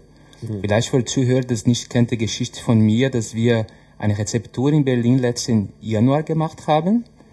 Und gleich ein paar danach, Monate danach wurde das in Belgien gebraut und dann in Brasilien. Heute gibt es in Berlin drei Bier, eine aus Bayer, eine aus Belgien, eine aus Berlin hergestellte. Und wir haben Anfragen so von Spanien, Schweiz, in die USA, in Japan, um das zu brauen. Das ist der Gedanke, dass dann mit einem Business-Konzept, die fair, transparent, man weltweit schnell einen Impact haben kann. Ein kleiner Bereich, aber diese Wissen, die Open Transfer of Technologie, das für Wachstum auf Qualität angewendet werden kann. Das ist so ein Vorteil. Vielleicht bin ich noch sehr blauäugig, aber wenn ich mir erinnere, meine Zeit bei Bayersdorf, wo ich Patente gemacht habe und mit Tochtergesellschaft Produkt eingeführt hat mit einem riesigen Marketing-Etat, das war ein Top-Down-Konzept. Und jetzt finde ich mich in einem Bereich, wo ich alle Partner in Augen zu Augenhöhe spreche und wir müssen zusammenhandeln, zusammenscheiden, die ganzen Preise, die Feasibility, ob das machbar ist oder nicht. Ganz mühsam von vorne anfangen. Aber das hat so ein Potenzial auch für Schnelligkeit und, und, und was zu verändern. Das ist wirklich etwas in der Creative Commons, da bin ich total überzeugt. Und, Das und heißt was- im Prinzip, dass dein Geschäftsmodell nicht darauf beruht, dass du etwas weißt, was kein anderer weiß, also Ausschluss, sondern aus dem, was du kannst und was kein anderer kann. Und mit dem gemeinsamen Wissen, was anderes anfängst. Genau. Ja, es können auch andere können, nur tun es dann ja vielleicht nicht. Also äh, ich denke, äh, es ist, glaube ich, ganz wichtig, gerade so in diesem Bereich. Wir haben ja hier äh, es ja mit Sachen zu tun, die Leute, äh, also, äh, die von Leuten aufgenommen werden, sozusagen. Da möchte man eigentlich schon auch so eine gewisse Transparenz herstellen und ungefähr wissen, was man da zu sich nimmt. Also ich denke, in dem Bereich äh, ist es ganz, ganz wichtig, dass da so eine gewisse Durchsichtigkeit ist. Und das heißt eben nicht, dass das jeder gleich nachmacht. Ne? Und wenn, ist das eigentlich auch nicht unbedingt ein Schaden. Ja, das, Es, es kann auch ganz primitiv sein für mich als Verbraucher jetzt, ne? Also äh, ich, ich mag das Bier, das also dieses Ja, mit wollen Mate, ja. Mate gebraute Bier mag ich ganz gerne und äh, diese Berliner Variante von dem Bier finde ich auch okay, aber weil es halt irgendwie frei und Creative Commons war, gab es dann irgendwann auch eine belgische Mir-Variante, die Mhm. ich sogar noch ein bisschen leckerer finde. Äh, bin ich einer der wenigen, ich weiß, die meisten. Ja, ja, ich habe das auch mal probiert. Äh, die meisten mögen das Belgische. Aber ja, das wäre halt irgendwie was, was Fabricio so in seiner Zeit wahrscheinlich gar nicht irgendwie aufgezogen hätte. Jetzt noch eine Variante, noch eine Variante, noch eine Variante. Mhm. Aber für mich ist dann halt irgendwie direkt der Mehrwert dabei rausgekommen. Das gibt eine lustige Geschichte davon, als der Brauer hier gekommen ist. Er ist von Hamburg gekommen und sollte, wollte mir mitmachen, sagt gerne, schauen wir das. Ja, vielleicht fängst du vorne an. Erstmal, was ist mir und wie seid ihr darauf gekommen? Und dann Okay. kannst du die, die Geschichte erzählen. Ja, wir, wir waren vor ein bisschen mehr als ein Jahr, im Dezember 2011, hier hinter der Metamat in der Pirate Cave genannt, mit der Headlamar Crew und haben wir Mate und Bier getrunken und uns vorgestellt, was wäre die perfekte Orte für die Piraten, die perfekte Hafen. Und da waren viele Vorstellungen, meistens Technik, aber jemand hatte gesagt, muss Mate da sein und andere hatte gesagt, muss Bier da sein. Und dann hatte der Malte gesagt, dann mir, müssen wir mir machen. Und das war ein Witz. Ich habe den Witz ernst und gerne genommen und einen Monat später waren wir in einer Brauerei. Ich habe rausgetwittert, wer kann eine Brauerei? Und dann kommt sofort zwei Antworten, zwei Brauerei wurde empfohlen. Nächsten Tag angerufen, Termin gemacht und haben wir mehrere Sorten von Mate und Bier gemischt. Und mit einem offline Liquid Democratic Verfahren, dass wir alle einen Zettel bekommen hatten und jede Mischung musste Noten bekommen und die am meisten gewünschte Mischung wurde dann zum Brau gebracht mit einem kleinen Crowdfunding. Gleich danach Ja, dann, Liquid Democracy finde ich halt besonders schön in diesem Zusammenhang. Ja, genau. dann kommt gleich danach kommt dann die erste richtige Brau und kommt dann die, das war damals wirklich eine Piratensache, LMV in Berlin und dann haben wir gedacht, wie können wir das machen, dass alle Leute, die Interesse haben, mitbestimmen können. Und das war die alte Probleme Liquid Democracy, mit oder ohne Name. Wie gegeben waren der Eingang und hat der Alex Mollern gesagt, trinket, macht auf jede Flasche einen QR-Code. Eine einzige Identität, damit wer das kauft, kann das was sagen. Haben wir gemacht, 500 PDFs hergestellt, 500 Drucken und hat jede Flasche ihre eigene QR-Code bekommen. Ist rausgekommen und haben wir dann dort, und der, der Programmer für Liquidizer hat das geschrieben, ein Mir-Instanz, eine Open Data äh, wo dann kommt eine Frage, soll man die Bank privatisieren? Sollen die deutschen Truppen auf in Afghanistan weg oder so und so? Dass jede da dürfte damals ihre eigene Frage auf die Mir-Plattform schreiben. Und dann klar haben die Leute gesagt, wie viel Koffein soll da sein, wie viel Mate, wie viel äh, dunkel oder helle, wie viel Kohlensäure, das dürfte man alles mit sagen, aber da kommt auch fremde Frage rein. Das war sehr viel Spaß, hat es gelaufen und es funktionierte und dann dachte ich, okay, wir machen das aber ernst, nicht mehr als Piratenprojekte, trennen wir das und geht so gewerblich, aber geht's aus Creative Commons License. Und dann gleich danach kommt, da, das war ein Boom in der Presse dann, ne? Von Tagesshow, Fernsehen, alle große Zeitungen in Deutschland und auch Zeitungen im Ausland, haben so in Argentinien, Chile und USA, überall haben die Leute so Berichte in DPA und Reuters über das Mate Bier. Und kommt dann die Frage, kommt jemand aus Hamburg, möchte das gerne mitmachen? Und das war die einzige Vertrag, das wir gemacht haben. Und dann war zum Glück der Uwe hat das teilgenommen, habe ich gezeigt, Uwe, habe keine Erfahrung, schau mir das hier, was mache ich hier? Und der Vertrag war tatsächlich geschrieben, the rights the only to, how, wie war das? Uwe? Only to us to brew mir für die nächsten zehn Jahre. Und da war mir nicht aufgefallen, das Wort only. Und dann habe ich dann gemacht, okay, alles richtig, aber only, only habe ein Kreuz gemacht darauf. Und habe das zurückgeschickt. Und das war der erste Vertrag, dann mit das Belgische. Und wo ich frage, weil es ist schon eine andere Generation, die Firma, die das macht, hoffe ich hören das auch, weil die versucht das alles zu erklären, aber ich glaube nicht, dass sie Creative Commons verstanden haben. Weil sie haben auf ihre Flasche Creative Commons geschrieben, aber wollen, wollen Exklusivitätsvertrag mit mir haben.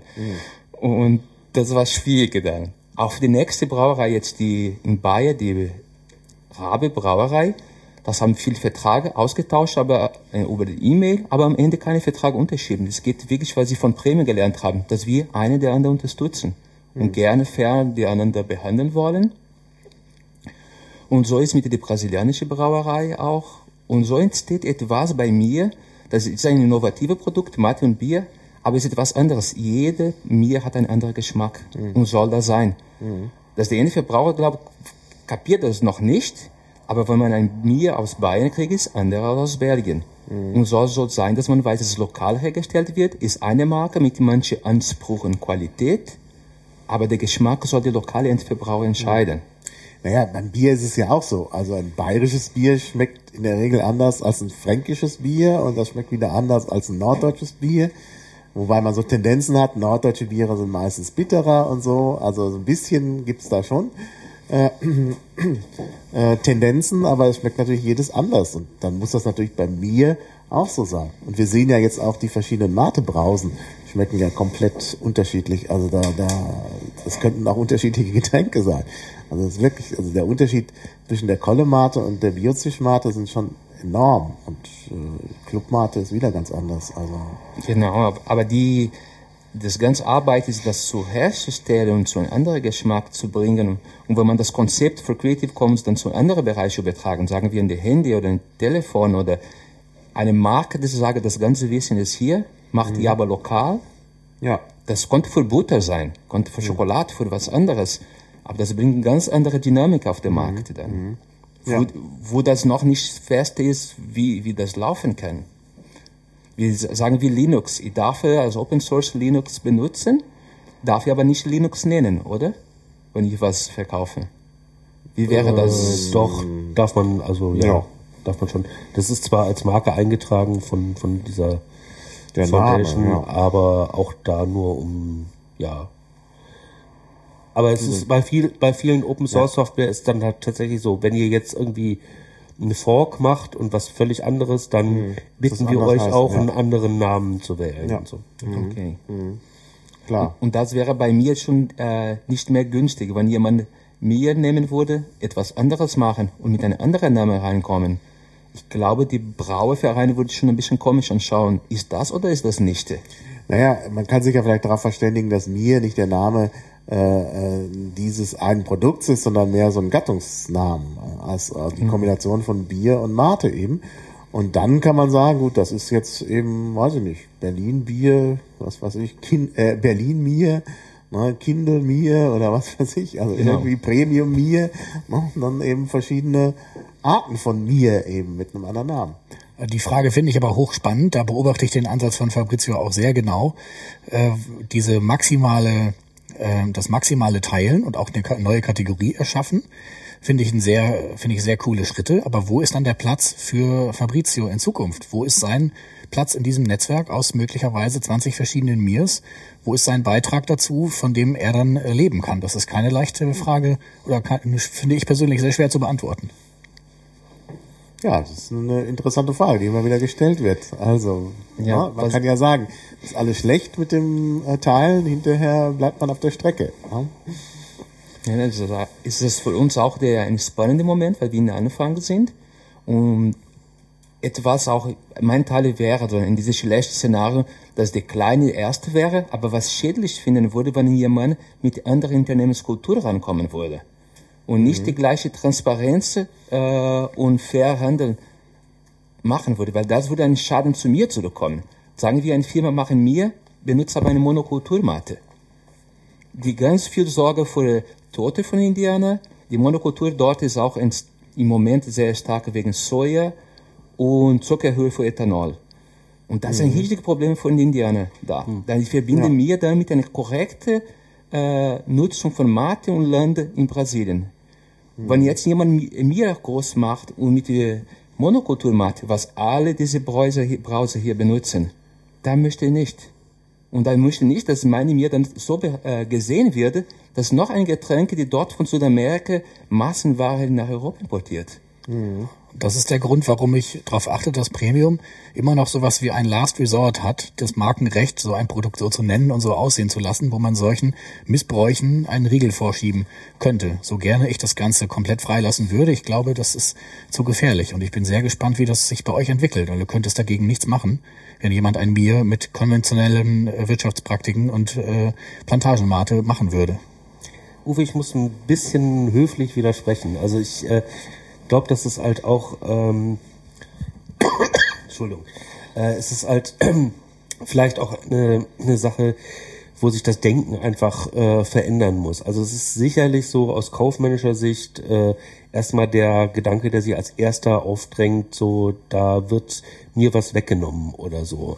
da gibt es halt eine begrenzte Menge an mir Markt und äh, wenn alle sich da ein Stück Kuchen abschneiden, dann ist irgendwann für mich nur noch ein ganz kleines Stück Kuchen dann da. Wo bleibt denn da mein Platz? Äh, die Sache, dass sich durch Teilen Sachen vermehren und vergrößern oder sowas, das ist halt eigentlich eine Erfahrung, die wir schon schon immer irgendwie gemacht haben. Also ähm, wenn wir halt irgendwie die die schlimmsten Urheberrechtsextremisten, äh, die halt irgendwie dabei äh, der Firma Disney zum Beispiel sitzen, die haben natürlich angefangen, indem sie irgendwas äh, piratenmäßig geklaut haben und weiter ver verwertet haben. Also die Mickey Mouse, die halt jetzt irgendwie das Ding ist, wo äh, weltweit halt Urheberrecht mit durchgesetzt wird und jedes Mal, wenn die Mickey Mouse gemeinfrei werden würde, dann wird in Amerika zufällig irgendwie das Urheberrecht, äh, die Schutzfristen irgendwie verlängert.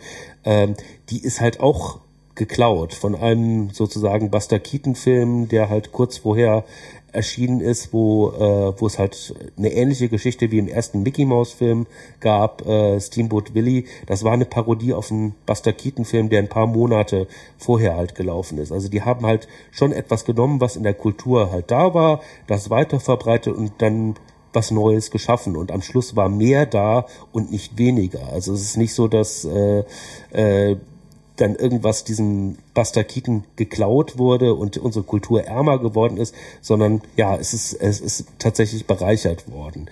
Ähm, ich glaube, wir können irgendwie diesen ganzen Effekt, äh, den das da alles, also es ist letztendlich, äh, dieses ganze Geteile ist so schwer zu berechnen wie die Sandkörner in so einem Sandsturm.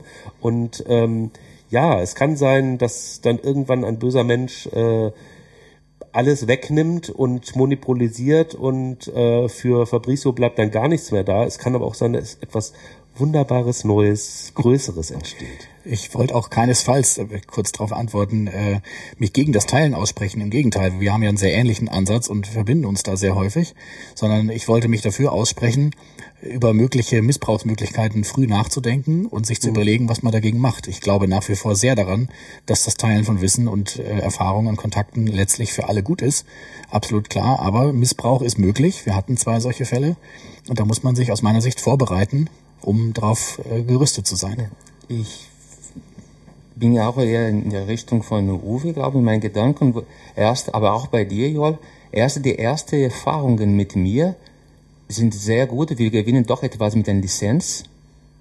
Und bei der Zusammenarbeit, auch den Verkauf von der Mate, kommt etwas jetzt ein Anfang dabei. Es gibt eine Perspektive, die, wenn mehr Leute das machen, dass sie etwas bekommen würden. Um den Schutz was zu machen, ich brauche noch, ich wünsche mir, dass bei mir in meiner Website oder das geklärt wird, was heißt CC License.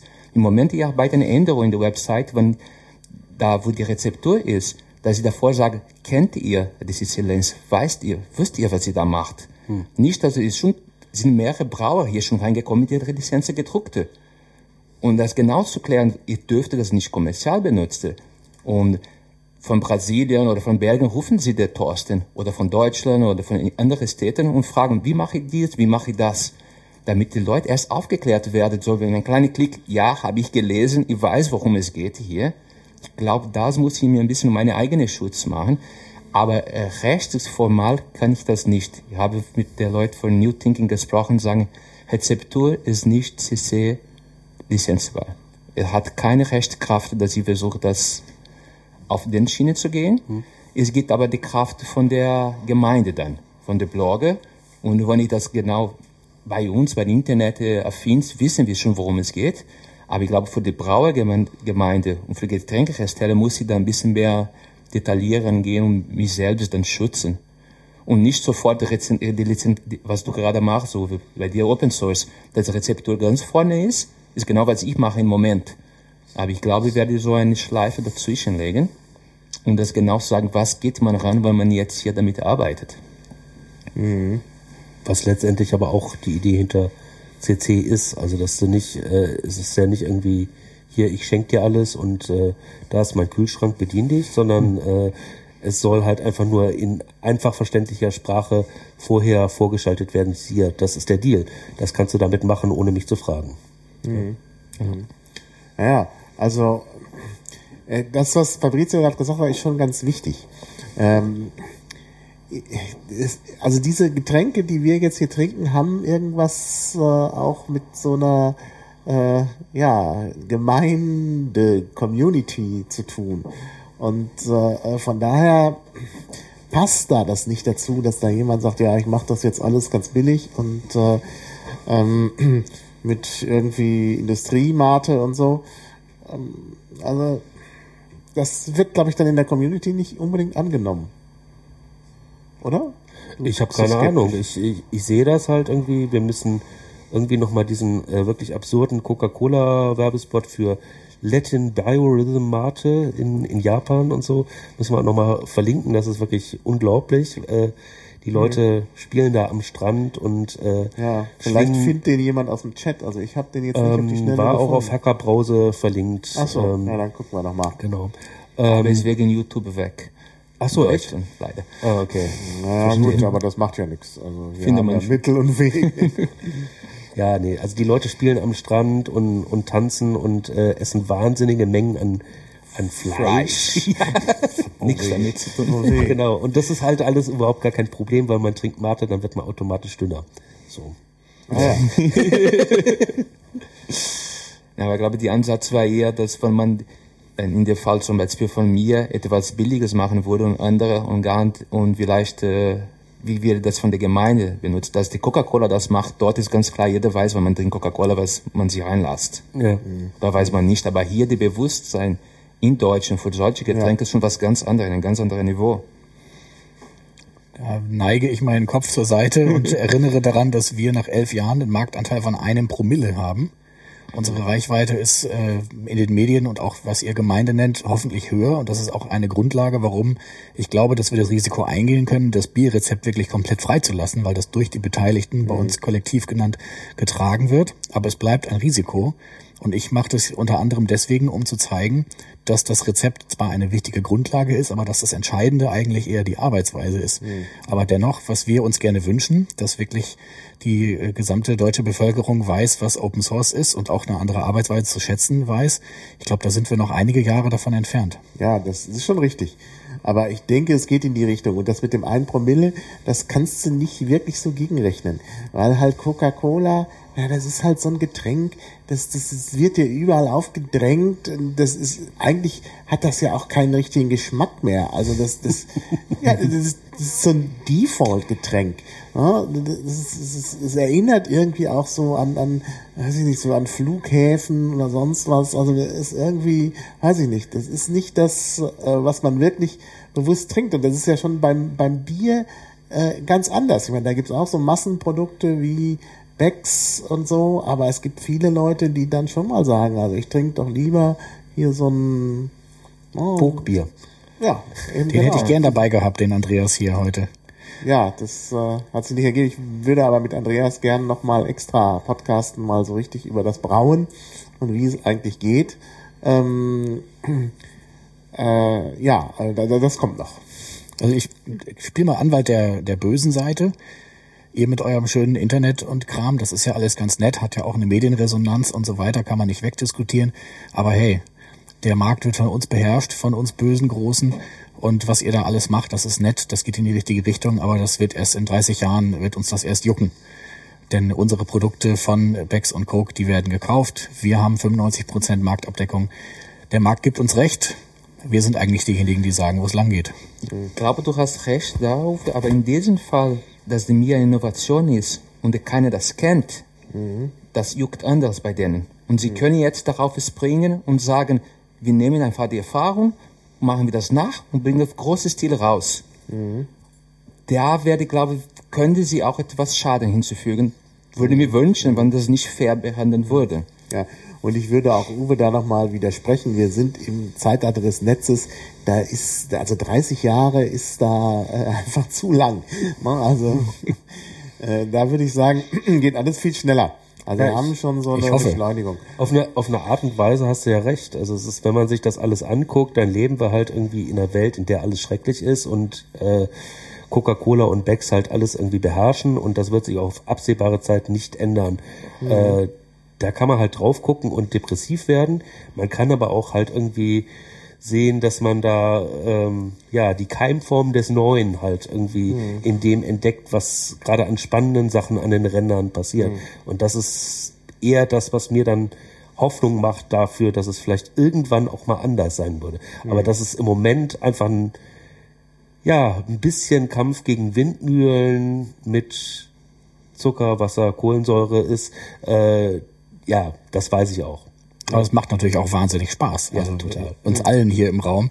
Wenn wir jetzt bei irgendeinem Big Player säßen, ich glaube, dann würden wir ja nicht äh, schmunzeln, sondern dann hätten wir wirklich lange Gesichter. Ja, ich glaube auch. Und ich glaube, das macht sich auch bemerkbar.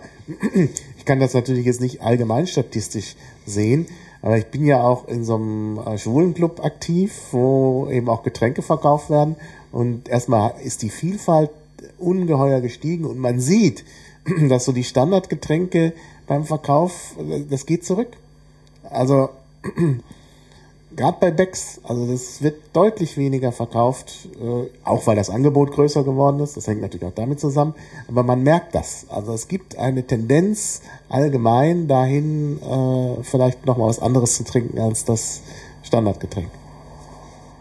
Für mich ist halt wirklich äh, das Spannende nicht daran, also ich meine, außer dass ich gerne mal irgendwie was anderes trinke oder sowas, aber das, was, was, was Uwe macht, was Fabrizio machen, halt irgendwie so ein bisschen Stachel im Fleisch äh, dieser herkömmlichen Wirtschaft zu sein und zu sagen, wir können uns auch mal die Frage stellen, ob es nicht anders geht. Äh, das ist einfach total wichtig. Und wenn das dann halt noch irgendwie in Form von einer äh, Flasche mit einem Getränk irgendwie daherkommt, dann bin ich da auch äh, d'accord. Aber eigentlich geht's um den Diskurs.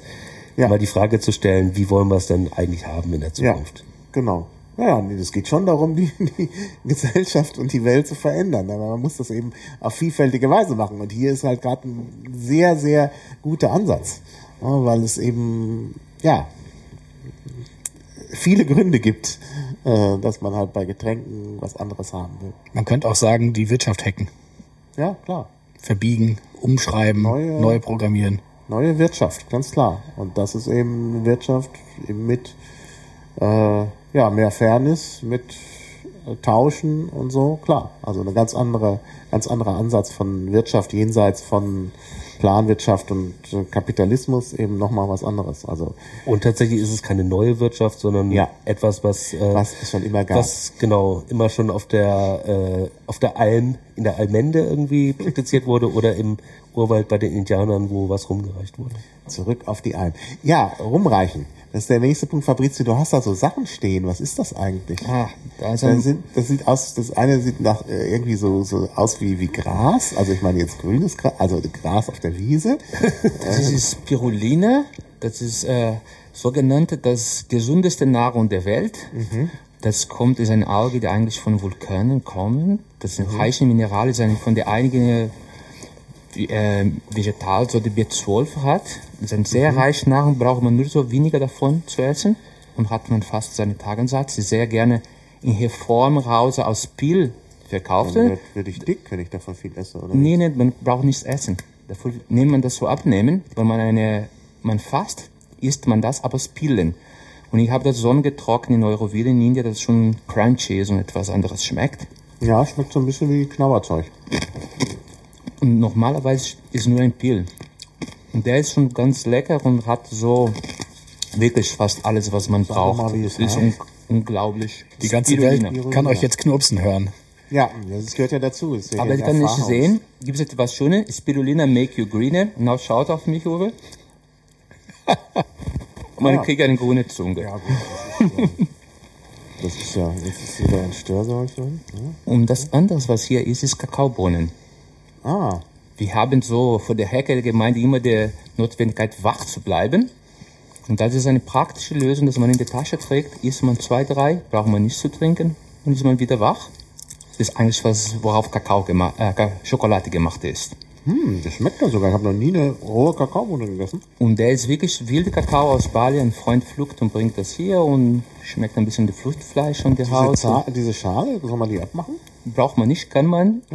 Ich habe auch geschält da. Aber diese Schale ist besonders, weil das noch ein bisschen die Fruchtfleisch drauf ist. Kann man lutschen so, gell? Und das ist ähnlich wie bei der Mate, die wir haben, wild gepflückt und Ja, es erinnert entfernt an Schokolade. Und das sind so, wenn man jetzt gerade nicht die Zeit hat zum Essen, nabelt man ein bisschen davon, kann man so sich sättigen. Ja, dabei. na, das äh, werde ich gleich mal notieren. Wo kriegt man sowas her normalerweise? Bei Metamat in Berlin. Wir sind die einzigen in Deutschland, die Spirulina Crunchy hat. Das ist wirklich der Fall. Wir importieren selbst aus Indien. Und, aber in nat gute Naturshop, äh, sehr wenig, und besser über das Internet wirklich googeln und gibt's äh, naturelle, ein paar Online-Shops. Und diese, diese Kakaobohnen? Auch sonst irgendwie. Äh, ich kriege von meinen Freunden, die hierher bringt. Und das kriegt man so, ich weiß in der Kolowitzer Markt, in manche gute Bioläden soll das haben. Aber ich weiß nicht, ob jemand Wilde hat. Und das ist wirklich ein Tipp. So, es gibt auch die Orei-Brause, dass man gerne so in der Tasche haben kann, dass man ohne Wasser Münte werden kann. Aber die Kakaobohne ist auch eine sehr praktische Sache. Legt man in die Tasche, ist man unterwegs mit dem Fahrrad oder braucht etwas, ist ein bisschen müde, isst man zwei, drei und ist wieder man wach. Aha. Ja. Wieder was gehört. Ich dachte, das seien Cola-Bohnen, aber Darauf weil die darf man, glaube ich, nicht so ohne weiteres essen. ich möchte das gerne dahin gehen, Cola Nuss zu kaufen, aber ich spreche mit Uwe dabei, genau. aber Cola-Nuss. das müssen wir in anderer Zeit dann reden. Da weiß ich auch nicht, wie das wirkt. Ich glaube, das sollte man nicht roh verzehren. Interessant ist, dass der Kolonus, soweit ich weiß, kommt das aus Afrika, aber auch hat genau wie Marti so eine Gemeindefunktion da. Das war auch etwas Spirituelles am Anfang. Ne, das ist ja ein Rauschmittel, glaube ich auch, ne? Ich kenne mich da nicht so aus. Ich glaube ja. ja. Das ist ganz komisch, wenn man sagt Rauschmittel, sagt man für Coca auch, ne? Die Coca-Mate, die Coca ist verboten hier. Ich, ich bete, dass Mate nicht der Fall ist, weil konnte genau der Mate sein. Es sind auch Blätter, die dort gekaut und getrunken werden. Ja, ja. Und nur eine hatte gesagt, der ist verboten und der Mate Gott sei Dank nicht. Aber Naja, naja, Wer- wer macht die Coca Grenze? Coca-Cola kommt ja von Kokain. Naja, weil halt, ja, also Kokain ist halt echt eine Kokain ist aber, problematische Droge, deshalb. Ne? aber die Coca-Blätter kann man nicht importieren. Ja, ja, naja. Ich meine, Naja, klar, also das ist halt auch dieses, welche Pflanzen sind wie verboten oder so. Da sehen wir halt auch, wie das alles dann zusammenhängt. Das ist nicht, ja, klar. Äh, naja, das ist sicherlich kein das ist nicht vom Himmel ja. gefallen, da sind auch irgendwie Wirtschaftsinteressen Wirtschaftsinteressen, beteiligt. genau. Ja. Ja. Ja. ja. Ja, sehr gut. Jetzt würde ich ja gerne noch mal einen Schluck Premium Cola äh, kosten, wenn Ich äh, habe nur eine Flasche, wo ich schon getrunken habe, wenn du die nehmen magst. ja, du scheinst ja gesund zu sein. Premium Cola. Sehr aufwendig ist die Sache. Ich muss sagen, dass ich aus Mate trinke gerne ab und zu jetzt auf ein Premium zugreife. Das ist wirklich halt ein Teil von Lebensqualität auch. Mich hast du wiederum auf Mate gebracht. Ja, schmeckt gut. Ja, noch ein ganz anderer Geschmacksstil als das, was man sonst so unter Cola kennt. Mich würde mal dein persönlicher Koffeingehalt jetzt interessieren nach den ganzen Getränken. Ja, der ist hoch. Ich merke das, weil ich so ein bisschen nervös bin. Äh, Ich habe ja schon mal einen Podcast gemacht über Tee, wo wir auch viele Teesorten probiert haben. Und da habe ich es richtig gemerkt, dass es halt immer, also dass, dass ich halt immer hibbeliger wurde und unruhiger. Ist jetzt nicht ganz so schlimm, äh, aber man merkt auch was. Obwohl ich vielleicht denke, dass der Zucker auch noch stärker wirkt. Ich denke, das Wachmachende beim, bei solchen Brausen ist ja doch immer erstmal der Zucker. Und dann setzt das Koffein, irgendwann ein. setzt Genau. ja später ein. Der Körper braucht ja eine ganze Zeit, um äh, äh, das Koffein zur Wirkung zu bringen. Du kannst es beschleunigen, wenn du koffeinhaltige Getränke länger im Mund bewegst. Aha. Aber die Schleimhäute dort ist es natürlich schneller mit der Koffeinrezeption. Ah, sieh an, wusste ich nicht. Ja. Also Kaffee zum Beispiel schüttelt man ja immer sehr schnell runter. Und ich habe halt die Erfahrung gemacht, wenn ich, also wenn ich morgens früh aufstehen muss und es ist abends sehr spät, dann noch einen Kaffee zu trinken, weil es dauert, bis das Koffein halt richtig kickt. Und dann werde ich plötzlich um 7 Uhr wach, obwohl ich gerade erst ins Bett gegangen bin und dann geht das. Also das ist eigentlich ein guter Hack, um halt äh, dann noch äh, äh, wach zu sein. Ähm, ja, Was sagt der Chat? Da müssen wir auch nochmal drauf eingehen. Da wurde ich darauf hingewiesen vorhin von jemandem, dass, äh, äh, dass, dass es 500 Jahre Bierreinheitsgebot gibt und gleichzeitig 500 Jahre 2016 der Ro äh, Roman Utopia erschienen ist. Und er meint, da könnte es einen Zusammenhang geben. Ich bin mir da nicht so sicher. Ich glaube nämlich, dass äh, das Bierreinheitsgebot ähm, ja möglicherweise ähm, eine gewisse Einschränkung auch darstellte. Und so habe ich das auch gehört. Ich bin jetzt echt kein Bierexperte, Ja. aber da müsste, da wäre zum Beispiel Andreas Buck sicherlich Ja, ja. ein super Gesprächspartner. Es war halt gedacht, um ja Beimischungen von irgendwelchen psychoaktiven Pflanzen Genau. dann halt zu Ja. verbieten. Ja, ja. Und äh, von daher ist der Roman Utopia vielleicht äh, geschrieben worden, bevor sich das Reinheitsgebot durchgesetzt hat. Also ich bin jetzt auch kein Bierexperte, hab, was ich darüber weiß, von, äh, fast nur von unserem Brauer gelernt. Aber der sagt sinngemäß, äh, das Reinheitsgebot ist eigentlich längst kein Argument mehr. Das ist bloß noch so ein Relikt aus vergangenen Tagen. Und äh, eine wesentliche Funktion scheint mir zu sein, äh, die Deutschen von ausländischen Brauern abzugrenzen. Da kann der Fabrizio auch was sagen, was er da bei der mir äh, Rechtslage für Erfahrung gemacht hat mit dem Brauerbund, je nachdem, wie viel du darüber sagen magst. Sprichst du über die Reinheitsgebote? Ja. Ja, Ich glaube, das Beste wäre mit Andreas Burg, weil Ja, ja. er kennt sich sehr gut aus. Ja, das machen wir dann noch.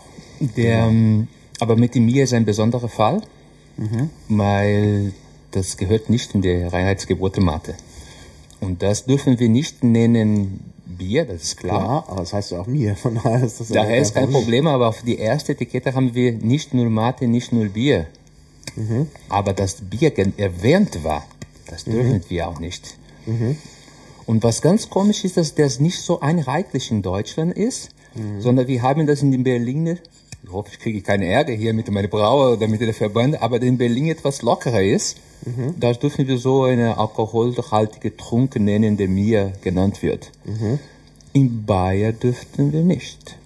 Aber mir ist doch nicht Bier. Warum ist das in Bayern ein Problem? als das, weil sich wie die Verbände dort gesehen hat, aber dürfen wir nicht dort so brauen.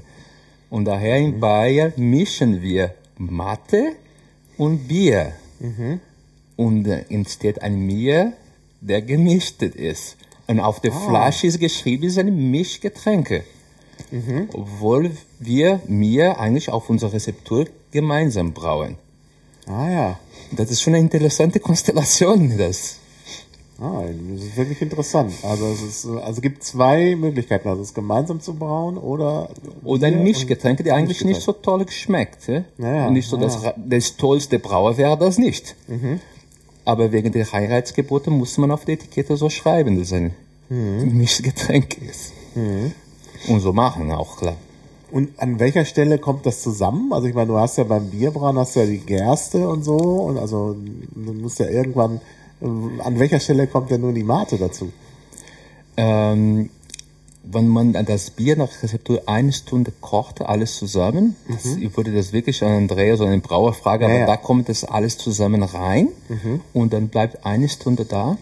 Und das ist interessant, das ist genau die Zeit, dass unsere Universität, die Beuth-Universität, hat alle unsere Mate und 30 Sorten von Mate untersucht.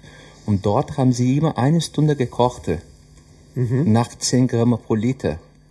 Und da haben wir, damit wir nicht alles nochmal lernen mussten, haben wir angefangen mit der Erfahrung, eine Stunde mit zusammenkochen. Und danach kommt der Dry Hop, glaube so wird genannt, am Ende wegen der Aroma. Und da legen wir eine besondere Art von Mate, die besonders gerauch, äh, geraucht ist. Und da ist in zwei Momenten kommen Mate rein. Also äh, zusätzlich zum Hopfen oder Am Ende dann. Aber ich muss passen, die genau die man könnte ja den Hopfen weglassen an der Stelle. dass ich überlege, was konnte man wirklich, weil der Mate ist schon bitter selbst. Ja, ja, ja, ja. Ich finde die Kombination Hopfen und Mate ist vielleicht ein bisschen zu viel, keine Ahnung. Unser Brauer macht ein paar Sachen mit Hanf statt Hopfen. Das könnte ja noch eine lustige Idee für mir sein. Ein Getränk, was nicht nur anregt und leicht betrunken macht, sondern auch noch THC-Wirkstoffe beinhaltet. Dann ist mit Reinheitsgebot aber vorbei. Naja, wobei Hanf nicht unbedingt THC-Wirkstoffe beinhaltet. Klar. Ja, Der Thorsten, unser Brauer, hat schon Hanfbier gemacht. Aber ich glaube, das genau ist es nicht mit der D- Das ist DHC. dann ohne drin. THC, ja, ja.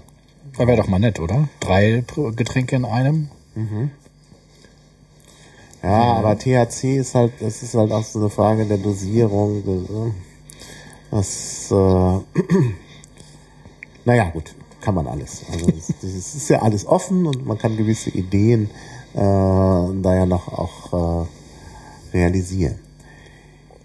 Ja, ich sehe hier im Pad eigentlich jetzt keine weiteren Punkte.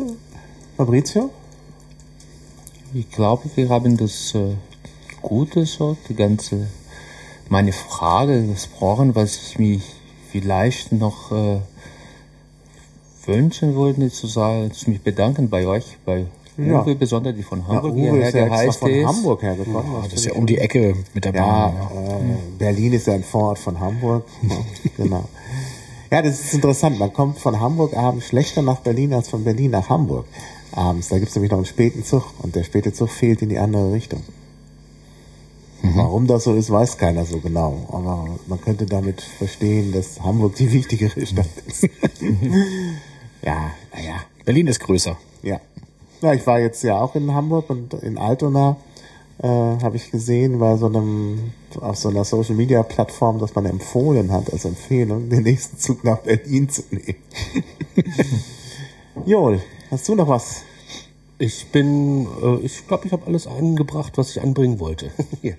Ja, dann bedanke ich mich bei allen.